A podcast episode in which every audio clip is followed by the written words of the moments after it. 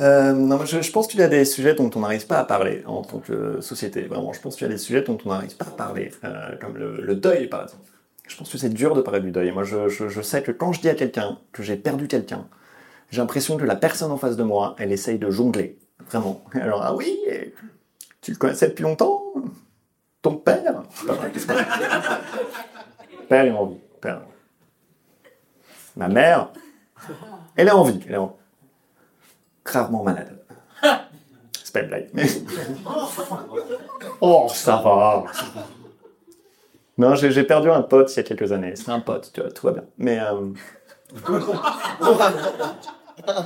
Oui, tout va bien. Euh, Non, j'ai perdu un pote, je... ça, putain, mais écoutez, ça, je voulais pas le raconter. Je voulais pas le raconter ce soir, mais allons-y, putain, je vous aime bien. Euh... Allez. Je sais pas ce que je fais. Je, je m'épuise, je m'épuise. Joseph, tu es fatigant. Euh... j'ai perdu un pote, c'était un très bon pote à moi. Euh, c'était un excellent musicien. Vraiment, c'était un excellent musicien. Euh, en vrai, pas tant que ça. Mais il est mort. Sais, quand ton pote il est en vie, c'est oui, je débrouille à la gratte. Quand il est mort, c'est ça aurait pu être le prochain Mozart. Quoi tu parles? Mais j'ai eu des, des pensées cheloues quand il est mort. Tu vois, j'ai des pensées stupides, je pense. Vraiment, je me suis dit à un moment, je me suis dit ah si seulement j'avais une machine à voyager dans le temps, tu vois, je ferais tout pour revenir une journée avec lui. tu vois. Tu sais, ça peut sembler mignon comme ça, mais c'est stupide. Tu vois, c'est stupide parce que c'est sûr la journée elle aurait été chelou.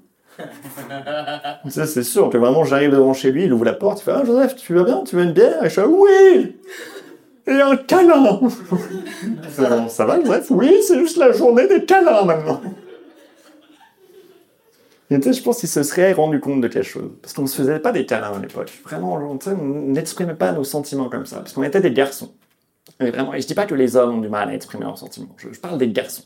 Pour moi, les garçons, c'est un type d'homme, vraiment, qui n'a pas déconstruit encore son rapport au genre, à la masculinité, à la virilité. Et tu vois, et pour moi, c'est des garçons. Pour moi, c'est des garçons, parce que quand ils sont énervés, t'as un peu envie de les prendre sur tes genoux. Vraiment. C'est vraiment, t'as un peu envie de les caresser, genre comme ça, genre sur la tête. Il était genre, c'est quoi le problème? J'aime pas le mot privilège. Oh, bah je. Mais c'est pas une raison de pas finir ta purée, Timothée. Mais c'est euh, c'est stupide, tu vois, de se dire, genre, je remonterai dans le et je passerai une journée avec lui, tu vois. Parce que dans ce scénario, genre, vraiment, j'ai une machine à voyager dans le temps. Je peux faire ce que je veux.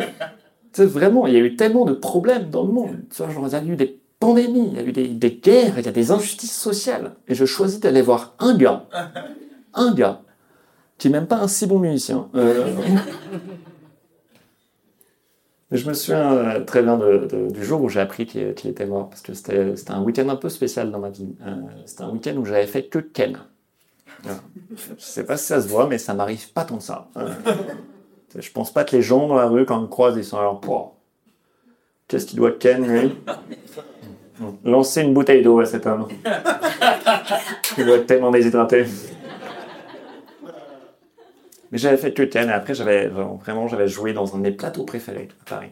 Et vraiment c'était super bien passé. Et quand je vraiment quand je pars du plateau, euh, je vois que j'ai un appel, j'ai trois appels manqués euh, d'un pote de Lyon. Et parce que je viens de Lyon à la base. Je sais pas si.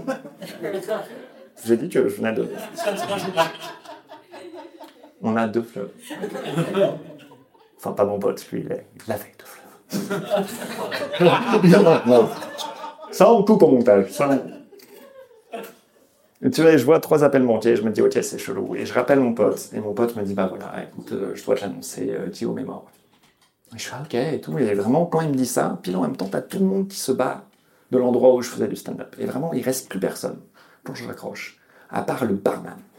Et vraiment, et dans mes souvenirs, il était en train de nettoyer un verre, comme ça. C'est comme dans un western. Avec un miroir derrière, le torchon et tout, sais. Et il me regarde, il me fait, ça va? Et je fais, non, je viens de perdre un pote.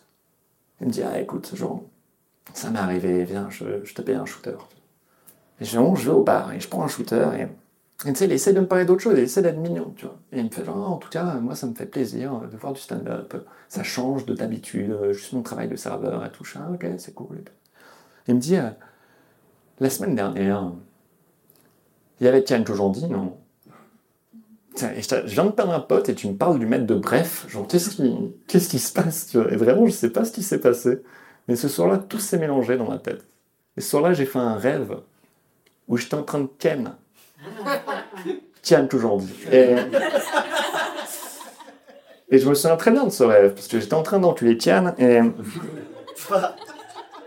Et à ce moment-là, ma première pensée, c'était... Le cul, c'est quand même mieux quand t'es amoureux. Et je sais pas quoi faire. C'est moi.